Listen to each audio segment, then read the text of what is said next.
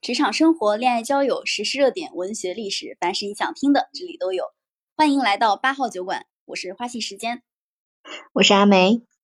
今天晚上我们的话题是：说走就走的旅行变少了，说走就走的裸辞变多了。年轻人为什么敢说辞就辞？这个说走就走的旅行变少，还是一个众所众所周知的原因 啊。但是接下来也有可能会放开，呃，但是说走就走的裸辞变多了，这个其实跟我们近期大家感知上还是有差异的。因为特别是二零一九年疫情发生之后，很多人在工作上的态度是，只要有一个地方能待着就不错了。但是其实现在。年轻人说辞就辞，还是一个常常发生的现象。比如说，呃，拿我司来举个例子啊，就是这个辞职率，说实话还是不算太低的。虽然已经面临了各种各样的裁员的情况，然后包括公司业务上的一些调整，然后很多的人都觉得现在出去找工作是一件很困难的事情。但是说辞就辞的人仍然数量很多。那我们今天就来讨论一下。当代的年轻人，这里特指九零后、零零后。当然，九零后作为一个九零后，我觉得还应该不能算太年轻的人了。大部分的九零后都已经有二胎了。然后我们来聊一聊年轻人为什么敢说辞就辞。阿梅，你觉得你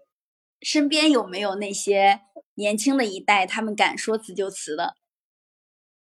嗯，有啊。肯定是有的，因为我刚刚想起了一个数据，就是我们公司前面有一个月要优化人，然后好像是要优化多少比例来着，百分之五还是多少？忘记了，但是最终我们公司只优化了，就主动优化了三十八个人，然后同时间辞职的有六十个，所以最终是优化了九十八个人，但是。呃，其实里面是六十个人是主动走的，相当于说，呃，只有三分之一是被裁员的，所以大家还是在目前这个情况下，而且在公司已经放出了要裁员的这个信号，还是大家还是想走就走，依然很潇洒。这个还挺让人震惊的，说实话，因为很多人会觉得，反正公司要裁员，你把我裁了，我还能拿到一笔赔偿，这是很多人的想法。然后在这个节骨眼上，竟然你们公司有双倍于裁员的人数主动离职，勇气令人佩服。对，就那个月在做人才盘点跟人员优化的时候，然后最终这个数据出来，确实，老实说，我感觉领导也稍微带点吃惊吧，因为因为他总觉得说啊，我要裁员了，剩下的人可能要很珍惜这个工作机会，结果好像不是这样子。我这边也有同样的感受，就是想象当中各大公司都在裁员，市场上的人特别多，就现在大家都说市面上的人才供不应求，已经到这种状态了。啊，不对，这个应该叫供需供需失衡啊，供给量是远远超过需求量的。然后很多人在离职之后都很担心自己找不到工作。包括公司的很多的一些领导也会说，你现在如果离职的话，你再想找到一个还不错的工作是一件很困难的事情。但是这并没有挡住大家主动离职的热情，甚至大部分的人在这种情况下还是选择了裸辞，就是直接辞职在家休息一段时间。我觉得这个还是有挺有勇气的，说实话。嗯，而且最近刚好我接触的一个同事，也是一个。呃，九八年的妹妹吧，然后她就现在不是马上年底了吗？但是呃，我原本想说，就是说他应该会过了年之后拿完年终奖，因为我们公司都是年前发年终奖，还蛮准时的。嗯，以前发年终奖其实还挺丰厚的，我个人感觉。但是他就辞职了，就前两天就提了离职单，然后。呃，圣诞节十二月二十五号就是他上的最后一个周末，然后我当我就觉得啊，怎么回事？现在年轻人都视金钱如粪土了吗？嗯，老娘不稀罕你这点年年终奖，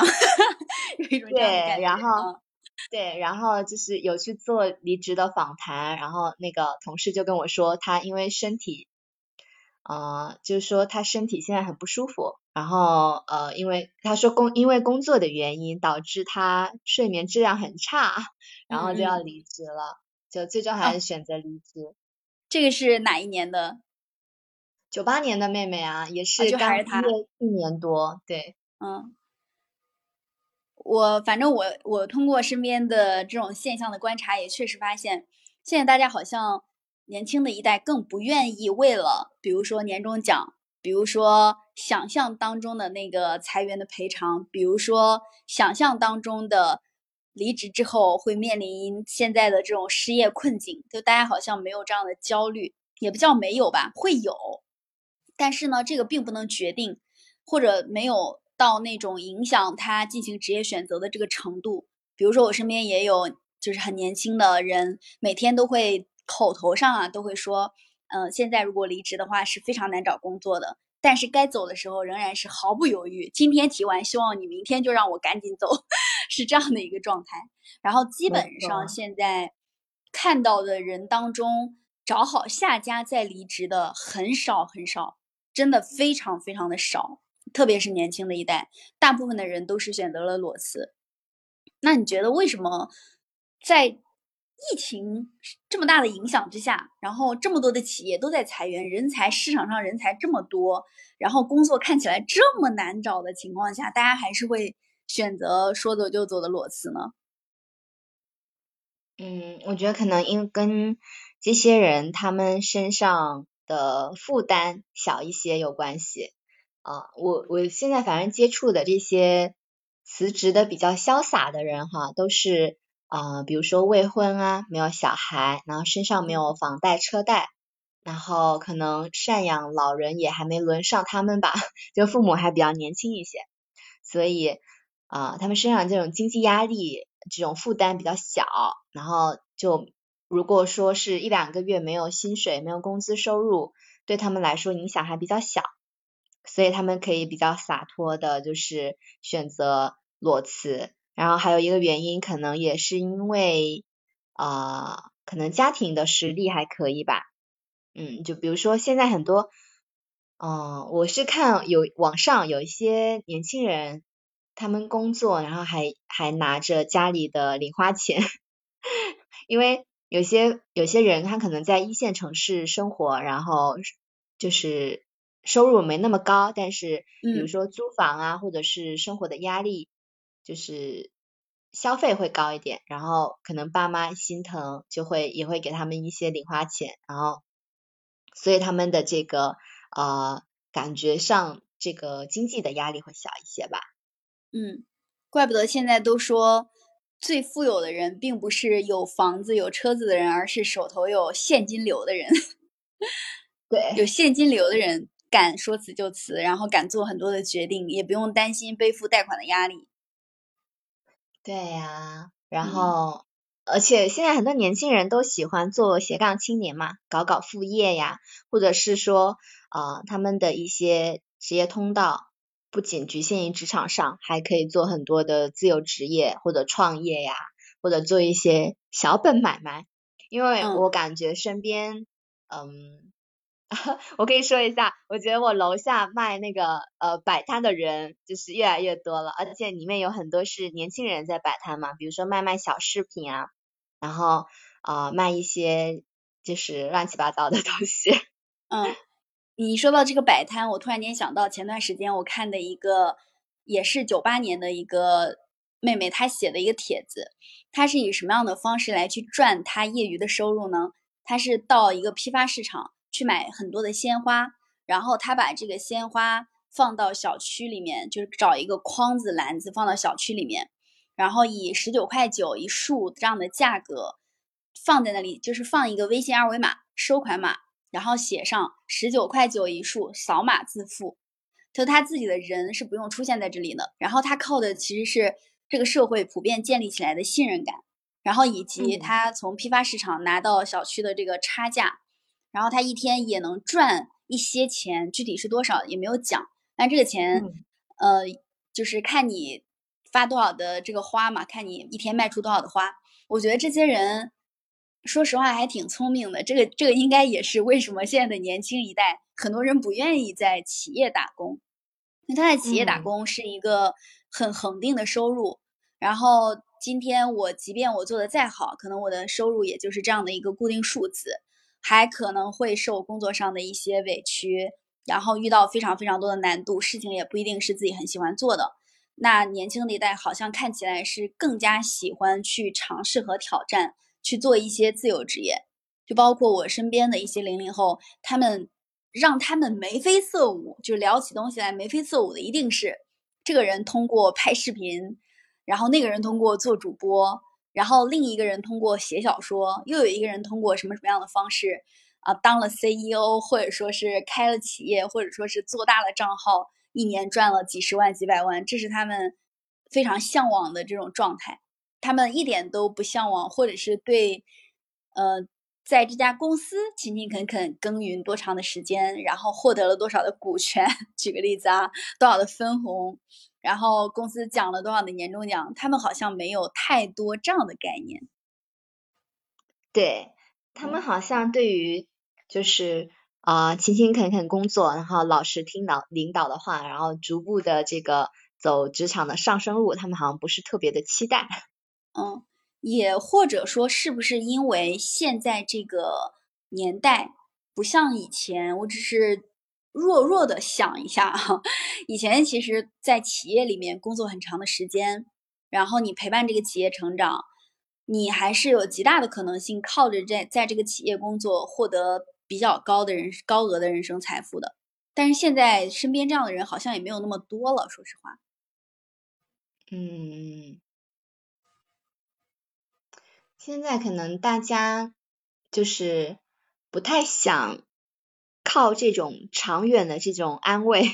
长远的这种一个东西来安慰自己，好像说啊，你在这个公司勤勤恳恳干十年，你才能升上经理啊，或者升上总监的岗位之类的。嗯，好像十年对现在年轻人来说，他可以利用这十年干更多精彩的，干更多有趣的事情。嗯，对你你说的特别对，我现在想象到，如果假如说有一个零零后。到我们公司入职，然后你在面试环节跟他讲，你在这家公司工作十年，你将获得什么什么什么，他可能就吓跑了。对，肯定的，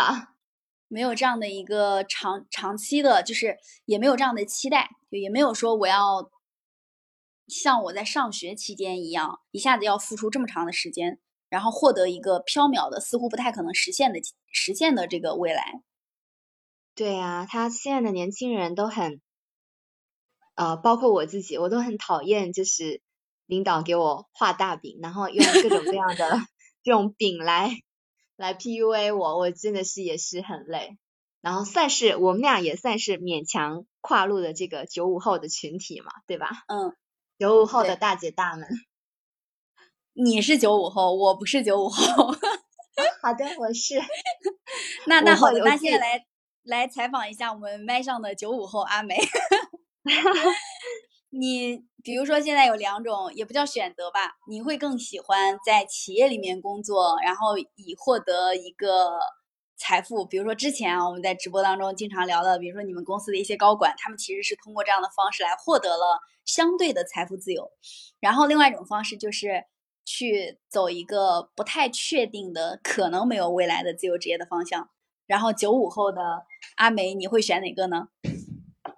首先，我想，我我老实说，我更正一下，呃，我们公司的，我对我们公司高管的了解，我觉得他们没有实现财富自由。有些高管工作了十几年了吗？对啊，有些虽然就一步一步走，走上总监、总经理的职位上去，但是他们身上实际上也蛮多人还背着房贷的。对啊，然后也是勤勤恳恳工作呀，因为你离不了这份工作，然后你也。就是离不个离不了这个行业，你还是要有这个月薪的。反正我感觉，嗯，反正我感觉他们的压力还挺大。然后如果说我的选择的话，我真的可能会更愿意去做一个自由职业，但是我没有那么的啊自信，说我可以把一个自由职业做得很好，所以我感觉。最好的选择是我可以找一份可以摆烂的工作，然后一边做着自由职业。你刚才说的这个，就是现在很多的九五后、零零后的想法，就是我找一个工作，因为现在考考公的人不是一下子数量上来了吗？考公的人当中有对有一大批其实都是零零后，很多人考公他并不是完完全全纯为了获得一个稳定的饭碗，很多人考公他是看中了考公的这个饭碗稳定，以及他有很多的空闲时间可以去做副业赚大钱，这是他们的想象当中的一个生活，所以我感觉现在在企业工作的，也许啊，对于年轻的一代，在企业工作的每个月的这点小钱。他们看不上，就像你刚才讲的，你们公司那个九八年的，马上要发年终奖了，他竟然还离职了。也不是说看不上，而是啊，我们已经认识到了，就是这点小钱不可能让我实现财富自由的。然后最多我靠这笔钱，我也买不起房，对，所以我只能就是适当的摆烂，然后增加一些收入。说的我都快流泪了。是不是靠这点小钱，我怎么可能买得起房？因为你算一下，确确实实是，如果你在企业里面工作，然后不管你工作多长的时间，假如你要靠自己在一线城市买房，或者是二线的省会城市，这个账只要一算，不想感觉我还要再干三四十年，我真的要死了。而且你这个。顶多付个首付呀，说实话，就是如果按照这个这个模式来去干下去的话，这可能也是很多的年轻的一代不愿意去忍，然后更想要裸辞去创造，就是他去闯一番有更大的收益概率的事这种这种事业，而且确确实实他们很多人是做到了，就很多人他们并没有很固定化的思维说。像七零后或者六零后这一代，八零后这一代就没有这种很固定化的思维，说我一定要在一家公司待多长多长时间，然后来去获取什么什么样的收益，没有这样的想法，就他们是非常非常灵活的，特别是在择业上。我当时我看到那个卖鲜花的这个事儿，我就觉得这个女生好聪明呀，因为她用的是这个社会已经建立起来的信任感，她不需要花什么时间，她就把花批发过来。然后放到小区里面，而且甚至因为这个行动、这个方式，好多人还挺愿意去买这个花的。嗯嗯，我还就我朋友圈里面有一位自由摄影师啊，他之前是自由摄影师，然后他就没有这个稳定的工作嘛，然后他在呃去年不再做摄影师了，他回了自己的家乡。他家里面是开幼儿园的，然后他在幼儿园可能帮忙了一段时间，但整个过程他实际上是在筹备自己的奶茶店，然后他根据自己的喜好做了奶茶嘛，就是做了奶茶店，然后他来当这个店长，然后同时他在自己的家乡也做摄影师的工作，然后我就觉得呃，而且他有非常丰富的爱好，比如说滑板呀、游泳，然后包括。嗯，那个古装就是汉服，然后包括一些其其他的东西，比如说化妆和这个啊做一些活动、花艺什么的。然后我觉得他的人生真的整个厚度都比我多很多，而且有非常多的一些啊丰富多彩的经历。因为他之前在云南做过自由摄影师，然后后来又又到了厦门，然后在最后又回了他的家乡贵港嘛，贵港市。然后又开了一个非常有趣的奶茶店，然后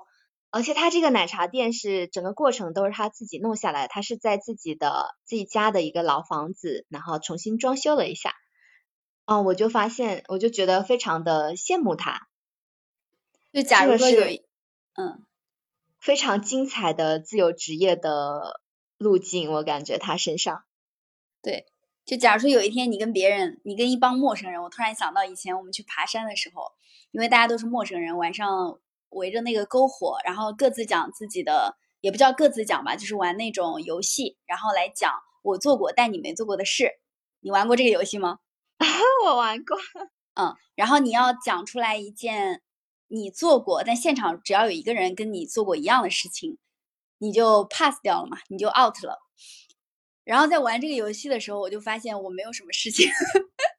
哎，你刚才讲的这个案例，如果是这个女生她去玩这个游戏的话，她有非常非常多的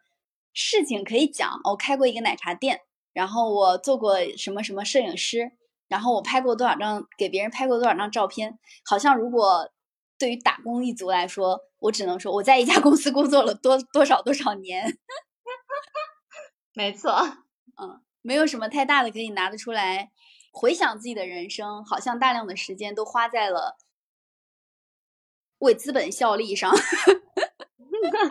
你在为你的老板赚钱，而不是在为自己赚钱。嗯，这个应该也是零零后敢于说辞就辞的一个原因，年轻的一代敢于说辞就辞的一个原因。就我们也非常欢迎麦上的人，就直播间的人都来跟我们互动一下。就是如果有想表达的话，还有一个我感觉年轻的一代敢说辞就辞的原因是，他们对于未来的这种规划。就他们在未来的规划上，很多人他其实并没有像，呃，早期我们的规划可能是我三年之后要结婚，四年之后要养孩子，然后十年之后我要养父母，然后多长时间之后我要有一个房贷我要还，然后或者多长我要存多少多少的钱娶媳妇儿，很多人是这样的一个规划，这是比较早期的八零后九零后，但是到新的一代，大家在未来的规划当中会更自我。就是基本上都是想实现自我的一些理想，然后目标，而不是为了，比如说组建家庭，然后赡养父母，然后供一套房子，不是以这样的目标来去规划自己的未来的。在这种未来当中，没有太大的消耗。比如说，我计划成为一个自由职业者，当一个 UP 主，然后我想要去成为一个说唱主播。然后或者你刚才讲到那个案例，我想要去开一个家乡，我开一个小的奶茶店，然后或者我去当一个摄影师，这种成本是极低的，甚至可能不太需要花钱，只要你敢，你就能做。有这种未来，对这种未来规划当中的压力、焦虑、紧张感会非常非常的小。这个其实是不是也是导致大家敢于选择说辞就辞的一个原因？嗯，对啊，现在的年轻人啊，我指这个可能九五后、九八后到零零后，很多零零后的孩子都说啊，我就是不想结婚，不想生孩子，谁也逼不了我。嗯，就是很多坚定的，就是说零零后就是不生孩子。然后他们如果对啊，如果你的人生中没有。呃，结婚生子，然后以及附带的一些买房啊，可能你的就是很多零零后的家长可能都房子都买好了，嗯，都替小孩子做好了准备，对呀，那他们身上的这些压力可能就呃少了很多，然后他们就会更自由，有更多的就是自主的选择权。对，不是一个给自己那么厚重的压力的感觉。就不至于让自己整个人看起来很老气横秋。然后你只要问你未来的规划，或者你坐下来一聊天，你将来计划干什么，都在讨论有没有对象，存了多少钱，房子在哪里。他们好像更不太愿意去讨论这样的一些话题，也这些话题也不是真正能吸引他们的。可能你刚才说的，玩了一个滑板，然后开了一个奶茶店，然后搞什么样的摄影的一些工作。然后包括我刚才提到的那个卖花的这个女生，这些事情，探索自己的生活的价值和生命的意义的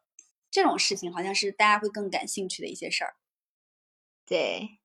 嗯，包括实际上就是网上会给九五后的打工人一些标签，就说我们什么标签很难管，会说我们很难管，然后。很任性啊，很自我，而且还说不缺钱。虽然只是就是一部分人可能是真的不缺钱吧，但我觉得 九五后的打工人也没那么难管吧，就也不是非常任性的一代。还有说我们稳定性很差，就是啊不能吃苦什么的。但是我觉得嗯不一定吧，我感觉是只是因为我们呃年轻的这一代，我们不是那么在乎别人的评价。有可能啊，老一辈的他可能觉得说，我的领导批评我了，然后这个事情就很重要之类的。但是年轻人可能对领导的批评就 很不在乎。我我觉得你，比如说你身边因为也有很多呃年龄相对比你大的一些职场打工人，你觉得相对他们你好管吗？我还挺听话的啊，但是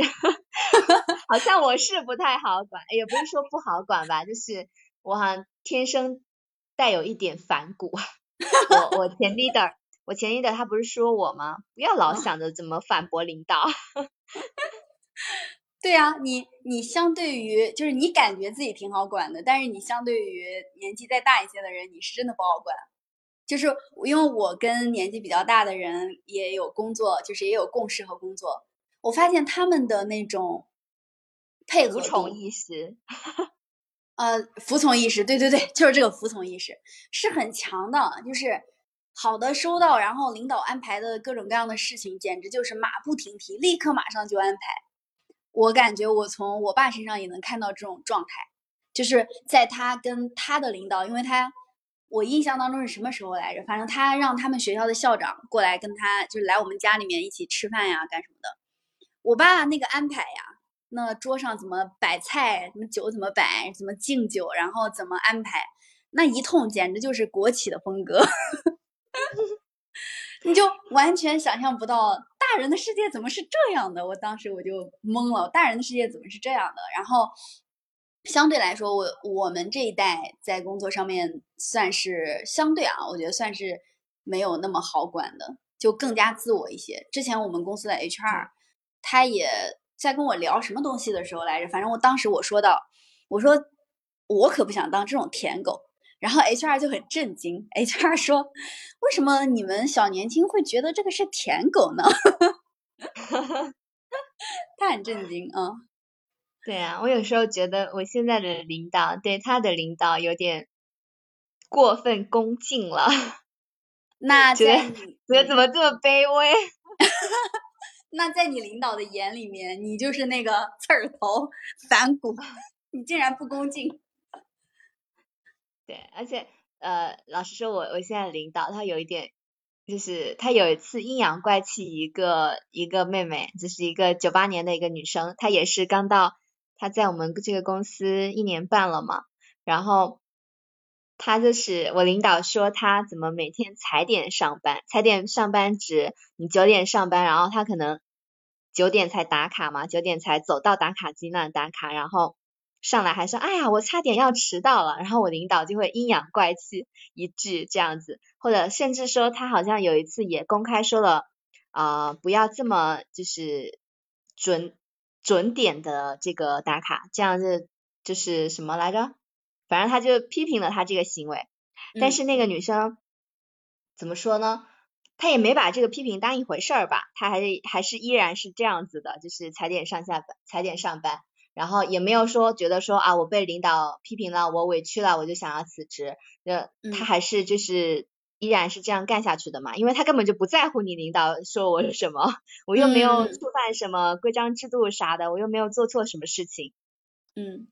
就是年轻的一代在获得工作的这种感激，就是大家没有感恩戴德，并不会觉得说这份工作我拥有它，我已经应该。感天谢地，感恩戴德，好好珍惜，这种情感其实还是比较少的。这个可能也跟我们九十年代其实才刚刚开始大学生自主择业，经经历了三十年左右的时间，最早期的那一代他们能够择业，能够选择一家公司长长久久的工作下去，是一个比较普遍的现象。但现在其实说实话，各种各样的企业涌现的很多，很多企业它的寿命都达不到。饼都达不到画的饼那么长，老板给你画的饼是三年后你即将怎么怎么样，结果他一年就倒闭了，这种概率也很高。嗯，还有对呀，嗯，还有那种你在企业你在一家公司工作十年，你就可以获得什么什么样的财富？这家公司能活十年，在中国现在能活十年的企业都没多少，所以这个饼也吃不动。然后年轻的一代在工作的这件事情上，就是固定打工。工作这件事情上本身的敬畏感其实也没有那么深，反而大家会觉得我辛勤努力，花了那么多时间去做这件事情，最终房子可能还是买不起，对吧？基本的生存条件可能还是满足不了。嗯，对，这就是这是我很真实的想法。就我辛辛苦苦工作三十年，我可能房贷还没还完呢，那多么 让人丧丧气的一件事情。嗯，如果你在上海花三百万贷款，呃，花三百万就是付三百万的首付买一个房子，然后你再还三百万的贷款啊，这还是非常非常普通的房子啊。你要还三十年，一个月一两万左右，听下来我就觉得很窒息。我三十年啥也别干了，真的。我就为了这一套房子，真的是。嗯。呃，我所以我们两个是叛逆的年轻人代表吗？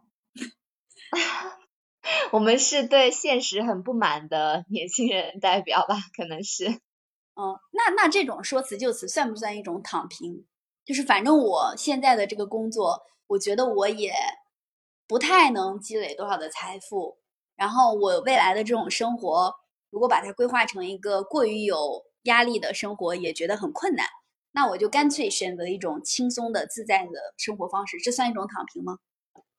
不算，我觉得。就是说辞就辞的人，我觉得完全呃不是躺平的人，因为我感觉躺平的人他应该是啊，我有了这份工作了，我已经面试进来了，那我就在这份工作上嗯就躺平吧。啊，基本的工作任务完成就好了，你想叫我加班我是不会加班的，然后反正我就拿你这么多薪水，这种这种态度我感觉比较类似于躺平，但是。说辞就辞的人，他可能对未来还是很有自己想法的。哦，有道理，嗯，就是敢于立刻马上，也不叫立刻马上辞职，敢于辞职的人，他其实本身不太满足于现状的这种躺平。对他其实是不满足于现状的，或者是说，嗯，我感觉我要追求的东西，我在你这儿得不到。比如说认同感啊，或者是成就感啊之类，我在你这儿得不到，我要去别的地方找，这不是一种躺平，我认为。嗯，你是敢说辞就辞的人吗？我目前不太是。你怎么了？你这个九五后？因为老实说，我对我现在这份工作不是特别满意，但是我要考虑我自己的整整个。职业规划啊，比如说我我现在这个工作做的还挺辛苦的，同时啊薪水也不是让人特别的满意，但是我感觉他对我整个工作经历呃整整个工作经验的积累是有用的，那我只能再苟一段时间，再努力的干一干。那你其实算是相对。比较理性的那一类，就是在职业的选择上面会更看重这个职业能够带来的长远的发展发展。嗯，主要是，啊对，主要是我目前这个工作也没有说，除了就是工作压力，呃也不算大吧，就是工作量会大一点，然后呃其他的，比如说有些人会考虑说，呃跟领导的关系，然后跟整个团队的氛围都有关系。都不太好的话，人家可能会离职。但是我目前没有面临这样的压力，就感觉还好。嗯。所以就，那那花信呢？你现在这份工作应该也算是让你还比较满意的吧？你会说辞就辞吗？我现在这份工作我不会说辞就辞，但我历史上确确实实说辞就辞，你知道的。就可能可能我今天晚上说我要辞职，第二天我就已经跟领导提过了。可能是这样的一个状态。现在，现在我觉得我应该还是敢说辞就辞的，只是我没有这么做。为什么敢说辞就辞？有一个很大的原因，也是前面讲到的这种理由，就是你能可预见你在一份工作上投入的时间跟你获得的产出相比，虽然也还可以，但是呃，属于过于稳定。不会有突破的这种类型，就比如说啊，我一直在这个工作岗位上面不停的做，努力的耕耘，那么我将获得一个非常稳定的收入，然后以及一个非常安稳的、没有任何突破的人生。你你可以理解吗？我就可以想象，嗯，我可以想象到我三十岁、三十五岁、四十岁，我就算一直干到我举个例子啊，假如这个公司真的能存活这么长时间，我就算干到四十岁，我仍然我我的这个我这个人生没有什么没有什么激情，然后也没有什么挑战，没有什么太大的太大的翻盘的机会。就假如说我现在拿到的这张人生牌，就是我现在的这个家庭、呃长相，然后情商、智商这样的一张牌，我没办法通过工作这件事情让我翻牌，就是让我在牌局上面成为大王。所以我还是觉得，如果有一个契机，真的能够让我有一个机会，或者有一个有一个勇气去尝试。做一下自由职业呀，或者是尝试一个新的挑战，我是非常愿意的。嗯，老实说，我也我也会愿意的，但是有时候我会考虑啊自己的就是一些怎么说规划，或者是说以后的一些事情，比如说要给父母养老啊之类的，就可能会给自己一些这样的呃压力，或者说这样的责任。然后就没办法那么洒脱，想想走就走。嗯嗯，但是我也我也很愿意尝试，就如果有更好的机会出现的话，或者说有一些嗯不一定是更好的机会，但是是一些啊值得尝试的机会，那还是我还是很想去的契机。嗯嗯，但是零零后现在非常愿意去做的自由职业。说实话，这个东西它本来风险就很大，就它是高风险对应了高收益。如果你真的能够做好，像很多人现在都在做主播呀，呃，电商带货呀，然后 UP 主呀，各种各样的风格嘛，大家都有在尝试去做。如果你能够做得非常的好，那你确确实实是会有一个高收益的，但也有更大的概率成为炮灰，就是你啥也没赚到。然后你普通的工作也没做好，这种概率是更大的。我觉得我们我们再往上的这些这些人，九零九五后到九零后、八零后啊，我们可能更不敢去承担它所对应的风险。就假如我自由职业也没做成，就是我出去尝试了很多东西，我也没赚到钱，我也没有赚得一个更好的人生，反而丢掉了一个稳定的可能性。我们好像更不敢去尝试，更不敢去冒这个险。嗯，怎么去定义这个更好的人生呢？就跟我刚刚举的那个开奶茶店的这个姐姐，她实际上这个小姐姐，她应该说她的这个人生，我感觉还挺好的。嗯嗯，但是她确实，她也承担了很大的风险，比如说她在这个这个时间点去选择去开奶茶店，呃。现在奶茶店竞争那么激烈，而且她不是加盟的，她是自己开的一个，嗯，自己取的名字，然后自己的这个菜单什么的，就没有没有加盟商的这种名头嘛，没有品牌的这个呃影响力，然后然后他自己也是通过自己的宣传方式去做的这个品牌宣传，那其实他这个背后的风险也很大，但是我觉得他做这样的尝试。嗯，对他的人生来说是一件非常好的事情吧。嗯，对，嗯，也也有这个勇气和胆量去尝试，这个其实是比较重要的一个因素。对，很让我羡慕。嗯，嗯比如说你现在如果要走他这样的一条人生路、一条方向，你你的第一想法是什么？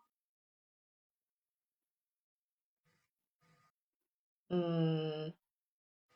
我实际上很羡慕他当摄影师的这个经历，而且我看他拍出来的照片非常的好看。如果我有这个机会当一个自由摄影师，假设我具有这样的呃摄影的能力技能，那我还是很想要去当这个自由摄影师的。而且我可以嗯在不同的城市之间奔波，我还挺羡慕这样的状态的。说走就走。因为很多的自由摄影师，他是他，比如他会发行程嘛，比如说我呃十二月的上旬我在杭州，中旬我在我在厦门，下旬我就去了广西之类的，然后让不同的人来跟你约拍，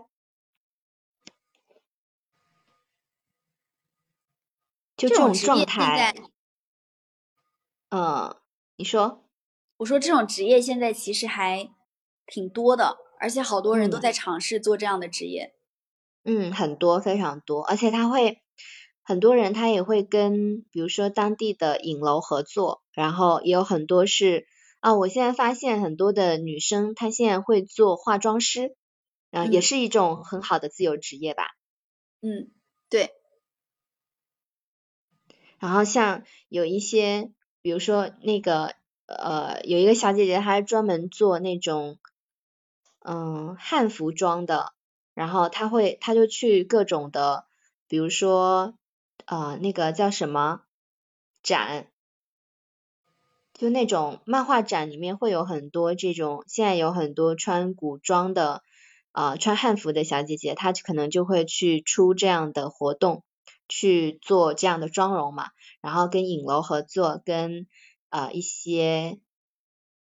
那种叫什么婚礼，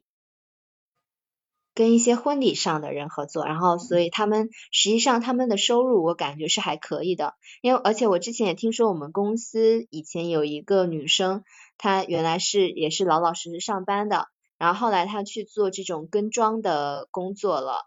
反而收入比这个老实上班还要高。嗯，休息时间你还有可能能够得到非常自主的调节。对，嗯，之前还有一个，就是一条新闻，它讲的是一个呃，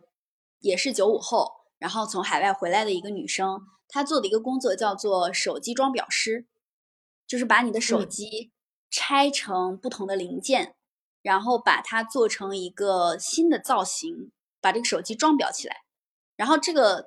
就这种类型的一个工作，目前其实在我们国家是非常非常少的。这个属于他自己创造出来的一个工作，他是在海外看到有人这么做了，然后他带回了中国，然后以这样的一个方式在网上发单，结果真的有人找他来去制作相应的东西。我看到他做的那个手机的装裱，比如说有的人会把自己过世的爸爸的手表去装裱起来，或者是把自己的妻子的手机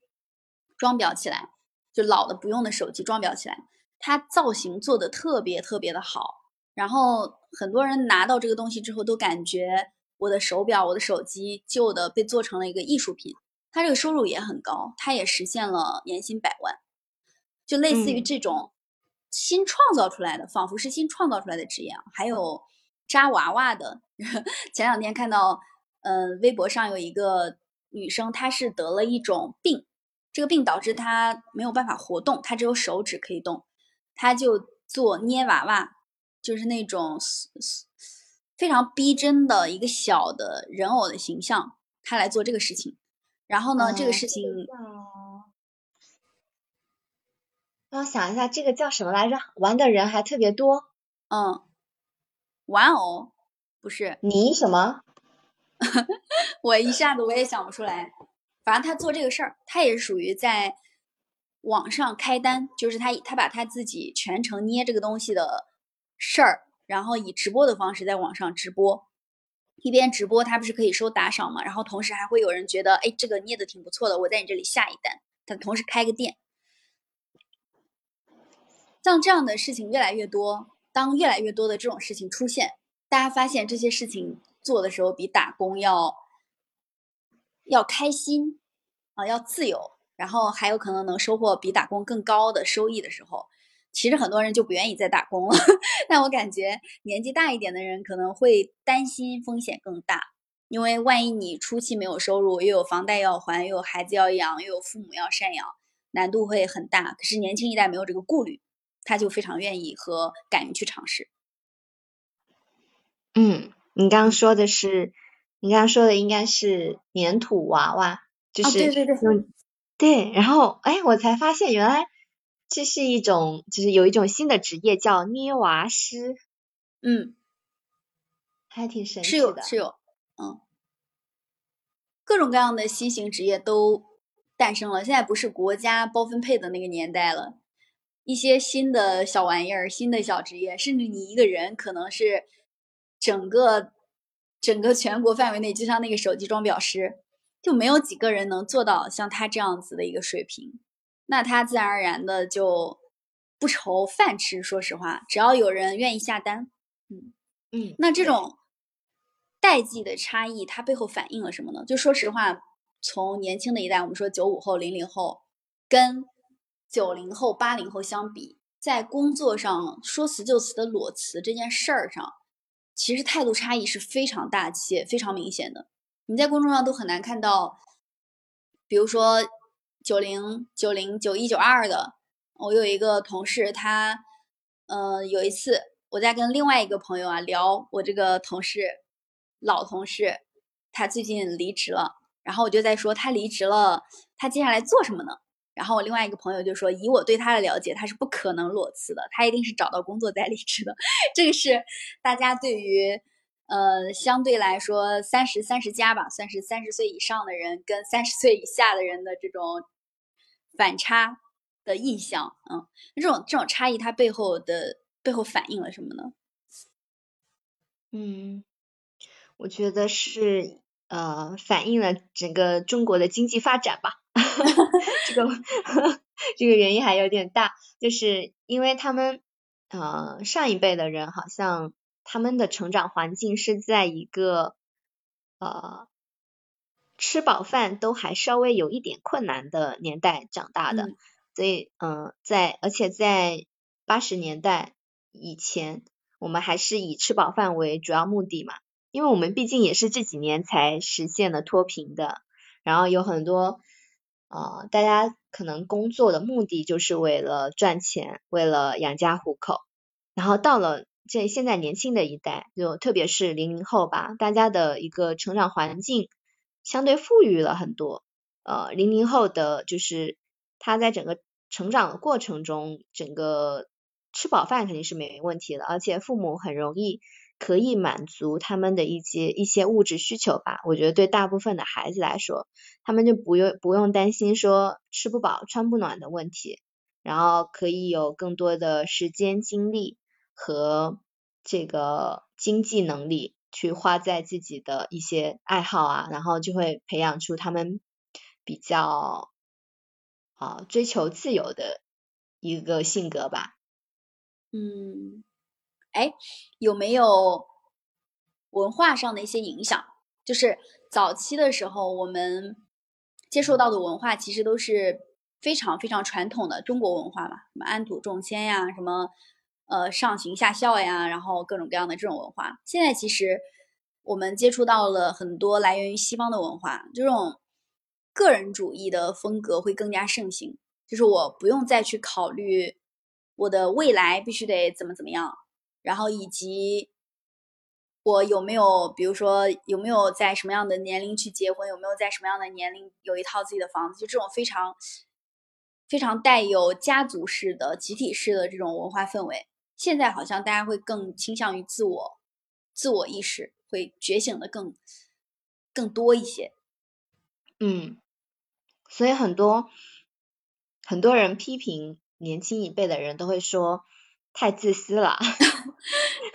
就是就跟我的呃父辈们，就是我的长辈们，他们会说你们不结婚太自私了，你们不生孩子太自私了。你不结婚为什么自私呀？呃呃，不结婚你就是不考虑你爸妈呀，然后呃不考虑整个，你们不结婚就不考虑年轻人都不结婚，那我们这个社会还怎么发展呀？人类怎么繁衍呀？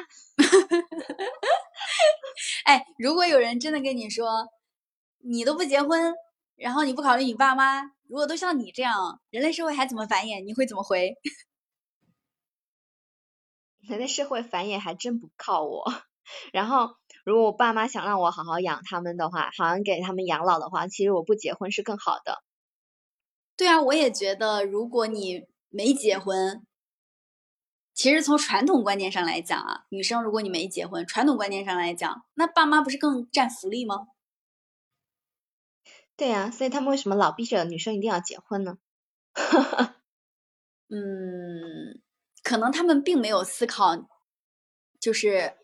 你不结婚，就是你的人生还有一种可能叫做不结婚。父母可能没有思考到这个这个角度，就我其实是可以选择一个不结婚的人生的。对，所以我们我们的父母辈都是七零后嘛，我们跟七零后之间的这种差异，思想跟这个意识上差异其实就差很大了，跟八零后其实差异也挺大的。嗯，对，这种这种文化上的差异、想法上的差异，其实也是造成行为上差异的一个很重要的原因。对，而且我们老实说，我们九零后跟啊，零零后差异也会非常大，我认为现在的零零后还会比我们更洒脱、更自由，然后想法会更多一些。呃，对，但我觉得零零后还普遍挺爱国的。嗯，极端吧，我感觉走向两个极端。嗯，是。其实，其实如果说啊，现在的年轻一代更。能够选择说辞就辞的裸辞，是不是也证明了经济这个体系它没有像以前那么的稳定？就是整个经济体系、经济的制度没有以前那么的稳定。比如说啊，你以前在最早期的时候，国家包分配，你是什么样的工作，国家分配你，然后分配完你，你这辈子就干这个事儿了。再后来，大家可能会更倾向于考公，或者是到一家企业里面。从事非常非常长的时间，像很多的国企的老的实业企业，员工其实都还是年龄比较大的，就在这家企业服务的时间都还是很长的。但越往后，各种各样的企业真的就是像雨后春笋一样。去年还是什么时候来着？当时我们就是在上一家公司，我当时在上一家公司就是面试，面试环节呢，老是面到各种各样的。人他们的离职原因全部都是企业倒闭了，就有我印象很深的是有一个女生，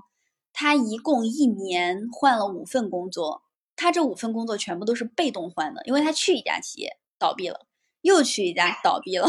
倒闭了五家，她不得不换。她当时我有点有点震惊啊，但是看了一下她去的那些企业，还真是还真的就是倒闭的很快，所以是不是经济的整体的制整体的这个体系？它没有像以前，虽然我们说经济其实发展了，但是它体系也没有那么稳定了，所以大家靠着，嗯，对，是的，这个是市场经济开放的更更放更放开的一种表征吗？嗯，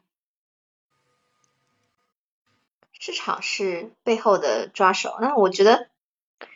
这还还挺正常的，因为呃，有人倒闭，总有人会总就是新兴的一些企业和新成立的企业，永远是比倒闭的数量要多的，我是这么想的。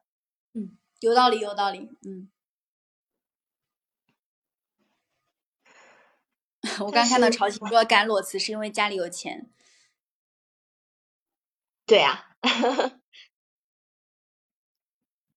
哎，也有没钱就敢裸辞的人，我感觉这样的数量也不少，也很多。说实话，而且数量非常多。你这个有钱，并不是说真的非常有，没有到那种这个钱随便我花，我想干嘛就干嘛的程度，而是我的经济能力不至于让我在一份工作上去求得温饱。就举个例子，我现在裸辞了，我生活不会受到任何的影响。那这种情况下，如果有。有一个有一个原因导致我需要去裸辞，那可能就直接辞掉了呀。有些人他可能啊，比如说他会计算我现在目前的收入可以让我支撑多长时间的裸辞，多长时间空空窗期，然后他计算好之后他就敢裸辞了。比如说我，啊 你现在计算一下，计算了一下你能空窗多长时间？我真的算过哟，我上次跟呃，我上次跟那个郑宇，我们俩在讨论的时候，然后呃，郑宇他不是也有打算要离职吗？然后我就跟他算了一下，我感觉我目前的存款应该可以支撑我六个月到十二个月吧，就半年到一年的时间。那你现在可以裸辞了，因为我现在。裸辞了，虽然我的钱不多，就没办法说，嗯，感觉毫无压力的，就是开心的玩多久多久，但是还是可以，因为我现在没有没有一些经济负担嘛，所以会感觉就是裸辞压力也不大。你一边说，我就在想，为什么你已经有了裸辞的，不是你啊？我在想我自己，为什么已经有了裸辞的基础，但是还是没有裸辞去追求自己想追求的那个梦想？是因为太胆小了吗？嗯，基础不够吧？总觉得存的那个钱还不够，总是有这样的想法。嗯，因为而且而且。你老板给你加工资了，回头要把这句剪掉。好，我觉得我现在如果真的要裸辞，假如说回到我我回到家乡去生活的话，十年不工作也没什么大问题。就是，但是但是还是没有那个没有零零后的那种勇气。就现阶段啊，其实说实话，没有以前那么强的勇气说。我今天不干了，老子今天不干了，就立马就不干了。现在反而会更加的谨慎，总是担心自己哪一步，对，会担心自己哪一步稍微的走错了，会不会影响到后面的好几年？嗯，这个其实是对未来的一种压力感和紧张感。嗯，你老了。啊，我已经不算是年轻的那一代了，但我昨天算命了，我昨天找了一个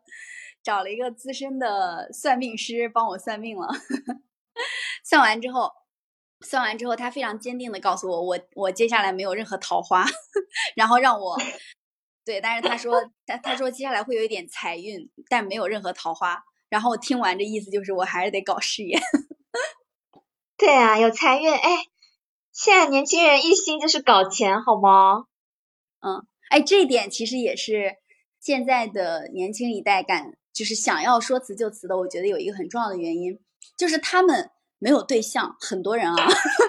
他们没有 没有稳定的对象，他们也不希望自己有稳定的对象，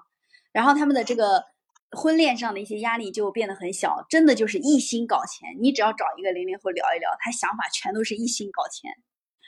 对呀，我也感觉现在大家所有人的心愿都是啊发财暴富，对，不想要不想要碰到烂桃花。他们会说谈恋爱那是什么东西？男人哪里有赚钱来的有趣？都是这样的想法。男生其实很多男生其实也是，但是谈恋爱还要多花钱，何必呢？我我曾经有一个也是一个朋友吧，他九九年的。就有一次出去吃饭，他跟我讲了一个算法。他说，如果他现在跟一个女生谈恋爱，每一次出门都要花一千块钱以上。他当时是算完这个，我觉得也挺对的啊。比如说，首先吃个饭，两个人吃个饭五六百，然后看个电影或者看一个脱口秀或者看一个展，然后再花个两三百，然后再喝个咖啡，确实是约一次会，就是有一次约会啊，一千块钱左右就花完了。然后偶尔如果要吃的好一点的话，他可能还会花更高的数额。他说他把这些钱全部都攒下来，为他将来创业做准备。他坚决不把这些钱花到谈恋爱上。对，对，所以大家好像一心搞钱，然后而且搞钱的方式不是靠呃在公司老老实实上班这件事情，而是要有很多有很多灵活的想法。嗯，根本上应该还是因为上班这件事情，零零后比较清楚，就是 上班这件事情不能让他实现财富自由，他已经很清楚了。对呀，我也很清楚。啊，但他们好像还看得更透彻一些，我感觉。哎，是啊，嗯，对，那我那我们。哎，我问你一下，比如今天讨论完这个话题之后，会增加你说辞就辞的这种欲望吗？不会吧，保持原封不动。我还是原来的那个我，嗯，就是呃，当我我是那种就是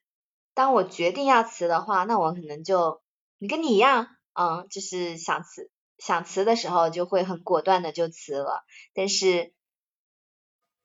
呃没有说想辞的时候还是蛮理性的。嗯，对，你还挺理性的，嗯。